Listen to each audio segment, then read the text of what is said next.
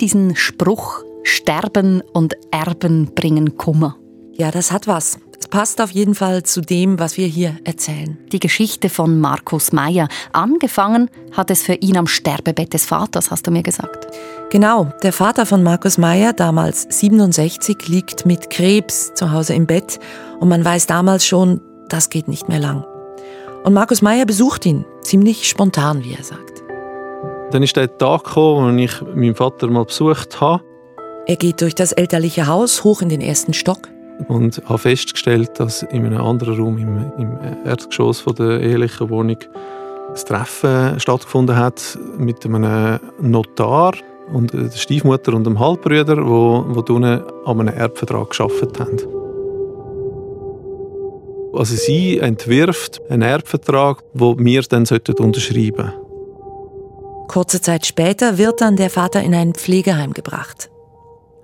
Und es sind dann so von, von verschiedensten Seiten, außer von meinem Vater, ähm, äh, ist, ist dann da sehr viel organisiert worden. Es ist eine Aufforderung gekommen, dass man einen Doodle-Link ausfüllt und eine Terminfindung macht, für, dass man unseren Erbvertrag erklärt, wo wir nicht an der Ausarbeitung beteiligt sind. Und dann stirbt der Vater. Knapp 30 Stunden vorher hätte das Treffen stattfinden mit dem Notar. Und, und dann ist das Thema von dem Treffen immer erklärt uns der Vertrag. Ein Vertrag, den Markus Meyer bis dahin nie gesehen hat, obwohl er eigentlich mehrmals darum gebeten hatte. Er sagt, man habe seine Bitte, das Papier zu bekommen, schlicht ignoriert. Da, da ist ein Plan gemacht worden für mich in einem Vertrag, wo ich, wo ich hätte sollen friss oder stirb unterschreiben, ohne, ohne die Gelegenheit überzukommen, das zu prüfen. Markus Meyer verweigert also die Unterschrift unter diesen Vertrag. Ja, er kommt gar nicht zu diesem Treffen. Alles sträubt sich irgendwie in ihm und läuft dann auf den einen Gedanken hinaus, sowas lasse ich nicht mit mir machen. Dort hat es die Wendung genommen. Oder? Und, dort, und, und aus, aus diesen ganzen Vorkommnissen nehme ich mir das Selbstbewusstsein, dass ich da anstehe und sage, ich habe den Anteil zu gut und ich will, dass der einigermaßen fair berechnet ist. Markus Meyer ist heute 45 Jahre alt. Seit dem Tod seines Vaters kämpft er um sein Erbe. Seit 2014. Ja, jetzt ist mir einfach ist mir sieben Jahre lang äh, schon, schon öfters der Kragen geplatzt, oder? Und ich, ich, ich kann mir vorher, vorher nicht vorstellen, was das, was das ist, was das macht mit einem. Und ich, ich kann mir das nicht vorstellen. Und er ist nicht allein damit. In der reichen Schweiz streiten geschätzt über 10.000 Familien um ihr Erbe. In Sachen Erbe gilt, wo Geld ist, wird oft darum gestritten und wo viel Geld ist, wird länger gestritten. Breitschmied. Das zumindest sagt uns Peter Breitschmied. Er befasst sich seit 40 Jahren mit Erbstreitigkeiten. Heute als Dozent, früher als Anwalt, wo er so manche Familien am Erbe hat zerbrechen sehen. Also ich glaube, dass es wahnsinnig schwer ist, zwischenmenschliche Konflikte irgendwie wieder auszuheben, wenn die Gräben einmal offen sind. Und Gräben werden mit längerem Prozessdauer tendenziell tiefer. Und neue Familienformen, Patchwork, machen das Erben heute tendenziell auch komplizierter. Plötzlich gehen neue Gräben auf. Wer kennt nicht irgendeine verrückte Erbgeschichte oder steckt vielleicht selber in einer drin? Am Schluss kann es eigentlich jeder treffen. Und vielleicht sehen es gewisse Leute auch als Warnung, dass man sich halt vielleicht doch für die Eltern ihre Finanzen interessiert und das klärt für nachher, oder?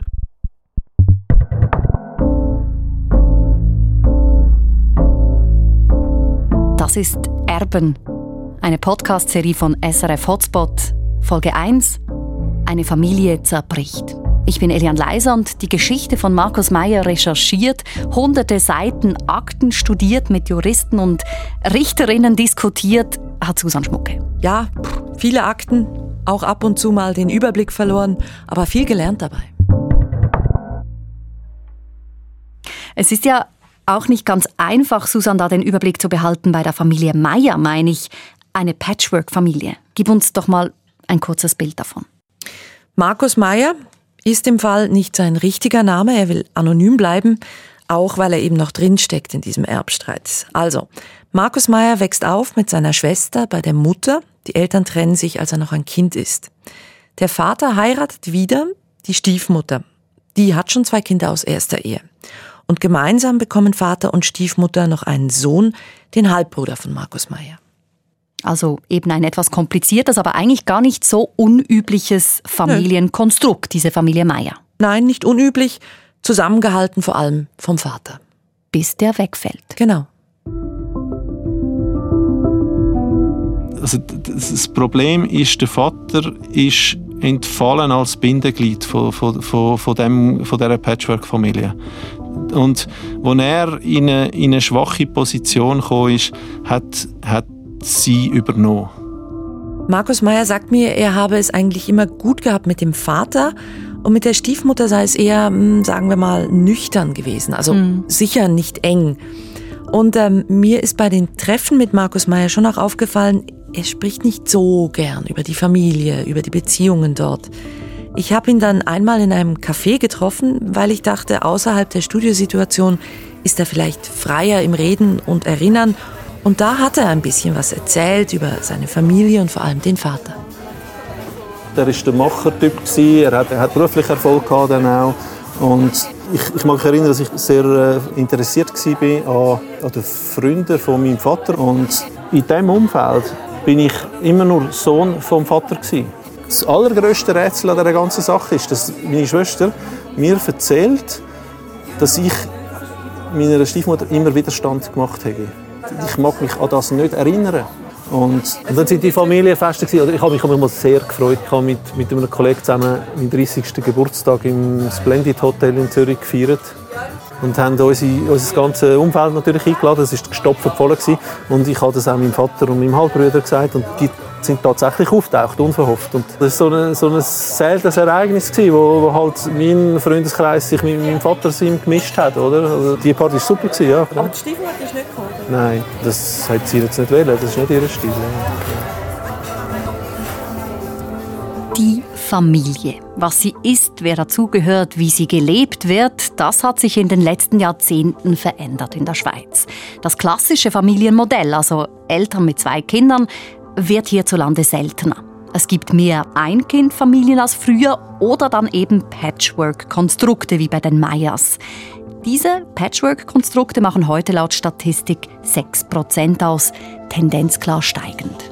Und diese neuen Familienformen wirken sich direkt aufs Erben aus. Sie machen Erben einerseits einfacher, hankerum aber auch komplizierter, mhm. sagt mir Erbrechtsspezialist Peter Breitschmidt und er muss es wissen, er befasst sich schon seit 40 Jahren mit dem Thema. Ich würde sagen, wir haben heute unter Geschwistern vielleicht weniger Konflikt, weil die Einkindfamilie ein bisschen einfacher zu handhaben ist. Man muss nicht mit Geschwistern teilen und die Einkindfamilie ist häufiger geworden gegenüber früher.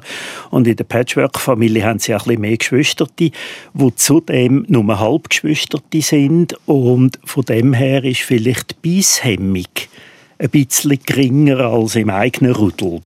In Patchwork-Konstellationen wird also tendenziell härter ums Erbe gekämpft, wird gebissen, auch bei Familie Meier. Der Vater tot und der geplante Erbvertrag ist geplatzt.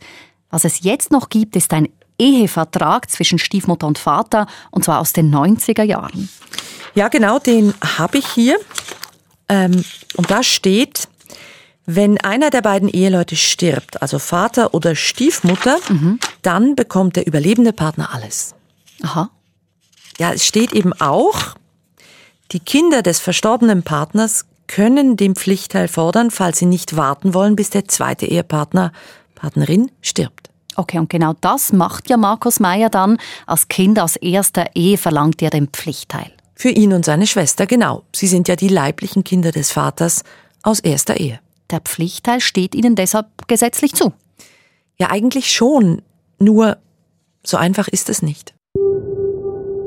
In der Schule lernen alle Menschen in der Schweiz, dass man den Pflichtteil zu gut hat und dass die Versicherung ist, wenn bei allem was passiert, dass man den Pflichtteil zu gut hat. Und ich erfahre jetzt einfach, dass man den im Prinzip nicht überkommt, sondern sich erstreiten muss. Der Pflichtteil, das ist der vom Gesetz geschützte Teil, der Kindern zusteht. Grosso modo gilt, die Hälfte des Erbvermögens geht an die Ehefrau, den Ehemann und die andere Hälfte wird unter den Kindern aufgeteilt. Ja, und bei Markus Meyer will die Stiefmutter den Pflichtteil aber eigentlich nicht jetzt schon auszahlen. Tönt dreist, ja. ich weiß.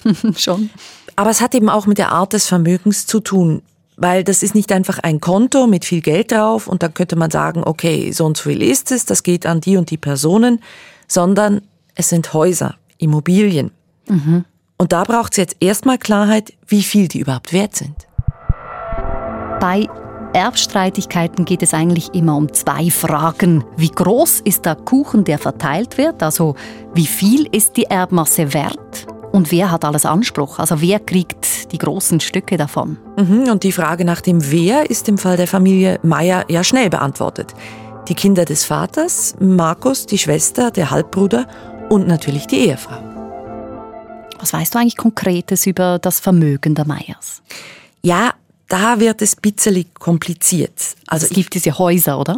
Das sind Häuser, genau. Und darüber weiß ich, es sind sieben Häuser in der Zentralschweiz und zwei Ferienhäuser im Tessin. Aber wie viel genau die wert sind, darüber wird eben gestritten. Seit sieben Jahren. Ja, in dieser Frage sind sich beide Seiten nach wie vor uneins. Das ist natürlich eine Bewertungsfrage, oder? Also wir müssen natürlich Bewertungen finden von Liegenschaften.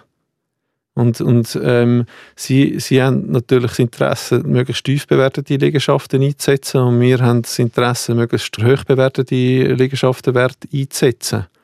Und von wie viel Geld sprechen wir da ungefähr? Also in welchem Range bewegt sich das, der tiefste respektive der höchste Wert der Liegenschaften? Die Klägerseite, also Markus und seine Schwester, beziffern das ehrliche Vermögen auf 8 Millionen Franken. Und das, was fürs Erbe jetzt relevant ist, auf 6,5 Millionen. Weil man muss ja auseinander dividieren. Was gehörte dem Vater, was gehörte beiden Eheleuten, was nur der Mutter. Und der Nachlass des Vaters kommt gemäß Klägern auf 6,5 Millionen, Stand 2020. Und dann gibt es aber eben noch die andere Seite. Eben. Und von der anderen Seite, Stiefmutter und Halbbruder, habe ich nur eine Schätzung von 2016. Und die geht beim Vaterteil von 4 Millionen Franken aus. Es ist schon ein Unterschied, vier oder sechs Millionen Franken. Obwohl die Schätzung Stiefmutter Halbbruder von 2016 wäre vermutlich heute höher, weil die Immobilienwerte ja steigen. Aber so oder so nicht schlecht. Würde ich jetzt auch nehmen. Und trotzdem Peanuts, wenn wir uns das genau anschauen. Ich habe da mal ein paar Zahlen zusammengetragen. In der Schweiz wurden letztes Jahr insgesamt knapp 100 Milliarden Franken vererbt. Milliarden, nicht Millionen. Das ist ein Siebtel der gesamten Schweizer Wirtschaftsleistung, also viel. Aber natürlich nicht alle von uns haben etwas davon. Es ist nämlich so, dass ein Drittel der Leute hierzulande nichts erbt, nada. Gut die Hälfte erbt zwischen paar tausend bis paar hunderttausend Franken und der Rest, das sind dann noch etwa zehn Prozent, die erben viel. Millionenbeträge bis hundert Millionenbeträge. Mhm, exakt. Wobei Millionär werden, das ist gar nicht so selten in der Schweiz. Wer ja zum Beispiel ein Haus erbt und das ist abbezahlt, hypothekenfrei, der knackt die Millionengrenze schnell. Ja, und bei Meier sind es ja gleich mehrere Immobilien. Da würde man doch meinen, es hätte genug für alle. Ja, eine Gemeinsamkeit bei vielen Erbstreitigkeiten ist eben, sie sind nicht rational, also so von außen gesehen, sondern halt sehr emotional. Eine wesentliche Ursache vom Streit ist Frustration. Das sagt auch Erbrechtler Peter Breitschmidt. Und in einer Vergleichsverhandlung mit drei Erben, drei Männern, alle drei über 70, mindestens solid achtstelligen Nachlass am Zürichsee mit Parzellierungsfragen, wo es ein bisschen darum gegangen ist, wer kommt welchen Teil von dieser Parzellen über, wo einer plötzlich gesagt hat, er habe schon als Kind immer die kleinsten Weihnachtsgeschenke bekommen. Also man darf die Leute nicht einfach verurteilen. Was man diesen Leuten muss sagen, ich begreife, dass sie vielleicht frustriert sind, aber juristisch behandeln können wir das nicht. Gefühle seien halt oftmals Treiber, weshalb ein Erbstreit immer weiter und weiter und weiter geht. Mhm. Markus Meyer lässt ja auch nicht los, lässt nicht mhm. locker, nachdem er den Erbvertrag nicht unterzeichnet hat, den Pflichtteil eingefordert hat, er damit auf Ablehnung stieß, macht er weiter Druck Und da kommt die Gegenseite, also Stiefmutter und Halbbruder, mit einem ersten Vergleichsangebot. Mhm, mh. Aber zu dem Zeitpunkt sind die Fronten schon zu verhärtet, oder? Ja, Markus muss jetzt wieder einen wichtigen Entscheid treffen unter Zeitdruck, so erlebt er es. Eine Frist wird ihm gesetzt und dann fühlt er sich sofort daran erinnert, was damals am Sterbebett des Vaters passierte. Am Sterbebett von meinem Vater hat mir, mir einen Vertrag vorgeworfen, ich soll doch, bitte unterschreiben, ohne dass ich den vorher je gelesen habe oder geprüft habe, oder? Oder das war der Plan gewesen. Und dann, wenn ich am juristisch Schwächsten bin, kommt wieder so ein Vertrag. Auch diesen Vertrag kann ich nicht annehmen. Also wieso soll ich den annehmen, wo ich unter Druck gestanden bin? Und zwar unter brutalstem emotionalem Druck. Den habe ich, habe ich nicht unterschrieben. Wieso soll ich dann den nächsten unterschreiben, wo mir vorgeworfen wird, ohne dass ich ihn mitdiskutieren kann? Sag mal, Susanne, die andere Seite, also bei den Streitparteien Stiefmutter und Halbbruder, was finden die eigentlich zu all dem? Na, die sehen die Dinge vermutlich völlig anders. Vermutlich schon. Ja. Aber ich weiß es nicht. Also ich habe angeklopft bei ihnen, aber sie wollen sich nicht äußern hat sicher auch damit zu tun, dass wir mitten in einem Prozess sind. Aber Markus Meyer redet ja auch mitten im Prozess. Wie, wie erklärst du dir das? Äh, ja, ja, er redet. Also er ist natürlich am kürzeren Hebel, muss man schon sagen. Mhm. Er hat nicht so viel zu verlieren. Aber ich habe auch einfach das Gefühl, er will das mal, er will das mal loswerden. Er findet es einfach unfair. Ist nicht richtig, dass es so läuft, wie es jetzt läuft. Was klar ist, wenn wir bei den Fakten bleiben, die Zeichen bei den Meyers stehen auf Sturm. Wie kommt eine Familie aus dieser verstrickten Situation wieder heraus? Ja, Jurist Breitschmidt kennt ihn natürlich den Ausweg. Es ist halt einfach eine Tatsache, dass es unter Menschen Streit gibt. Und das ist schade, das kostet Geld und Nerven und, und Ressourcen. Aber es nützt auch nichts, wenn wir den Konflikt dann quasi versuchen totzuschweigen und sagen, der darf jetzt nicht ausgetragen werden. Und dann tut der Staat der Staat stellt Gericht als Forum zur Verfügung, wo der Konflikt kann ausgetragen werden. Auch für Markus Meyer ist ja dann irgendwann klar, es gibt nur noch diesen einen Weg, den Weg übers Gericht. Und entscheidend ist der Moment, als er merkt, dass er seinen Pflichtteil nicht bekommt da kommt es dann eben zur Klage. Es folgen mehrere Anläufe, das Ganze doch noch außergerichtlich zu klären, mit Einigungen, mit Kompromissangeboten. Juristisch heißt das Vergleiche. Aber es verhärtet sich zunehmend und währenddem sich das alles zunehmend verhärtet, merkt Markus Meyer, ich brauche Hilfe, fachlich. Es haben mir dann alle geraten, dass ich mir einen Anwalt nehme. All denen, wo ich das erzählt habe, nehme einen Anwalt. Und ich habe, habe dann denkt, ja, kann ich mir das leisten, oder? Ja, wer vor Gericht geht, muss Geld haben, prozessieren, muss man sich wirklich leisten können. Das sagt auch der Erbrechtsspezialist. Das ist so, ja. Also die Schwelle, das Eintrittsbillett ist relativ hoch und als erstes müssen sie einen Kostenvorschuss zahlen und der ist sozusagen fast sicher fünfstellig. Ein paar tausend Franken nur schon, damit das Prozessrädchen in Gang kommt. Und ich stelle mir vor, das ist dann längst nicht alles, was an Kosten auf einen zukommt. Bei weitem nicht. Markus Meyer kann da ein Lied von singen. Wir haben bis jetzt glaube 170.000 Franken ausgegeben. Für irgendwelche Prozessvorschüsse, Gutachten über, über Liegenschaften, also über Verkehrswertschätzungen. Wir haben natürlich viele Anwaltskosten. Und Schlichtungsverfahren kostet mal da 400 Franken, mal, mal dort äh, Prozessvorschuss 6000 Franken. Läppert sich dann ziemlich zusammen, oder? In sieben Jahren 170.000 Franken. Der Einsatz ist hoch, wenn man vor Gericht ums Erbe streitet.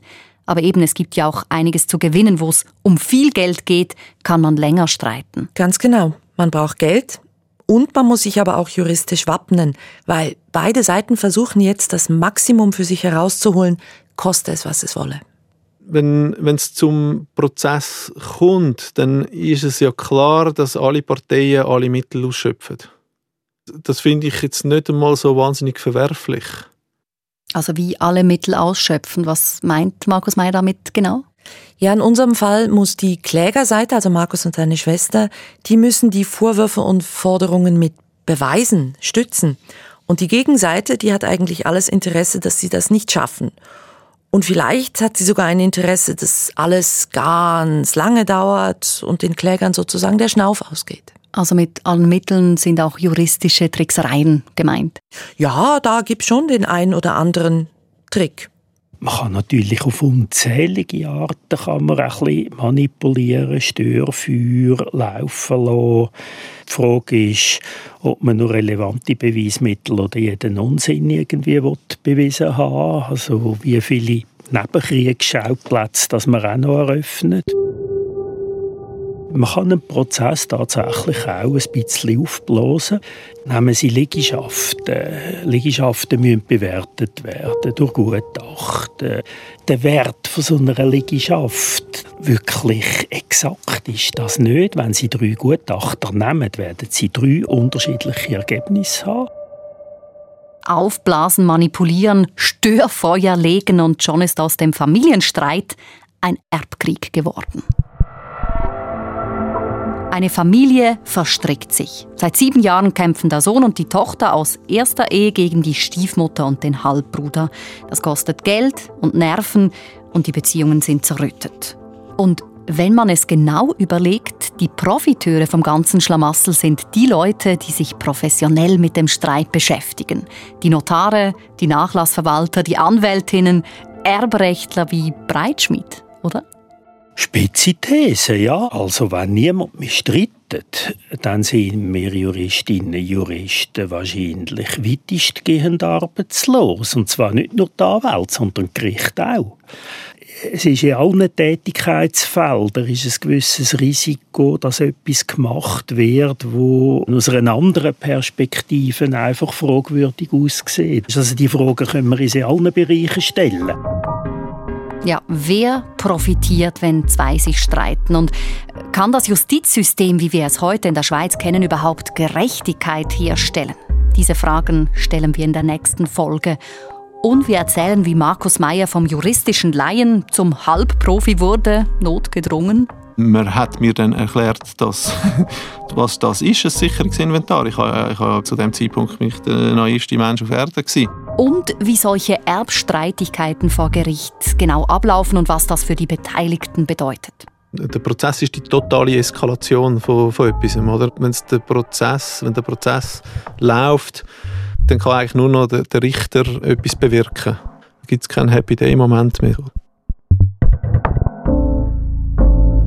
Das ist Erben, eine Podcast-Serie von SRF Hotspot von Susanne Schmucke und mir, Elian Leiser. Habt ihr Rückmeldungen für uns, Anmerkungen, dann schreibt uns auf hotspot.srf.ch. Und wenn euch der Podcast gefällt, abonniert ihn oder gebt uns eine Bewertung in der Podcast-App. Das würde uns sehr freuen.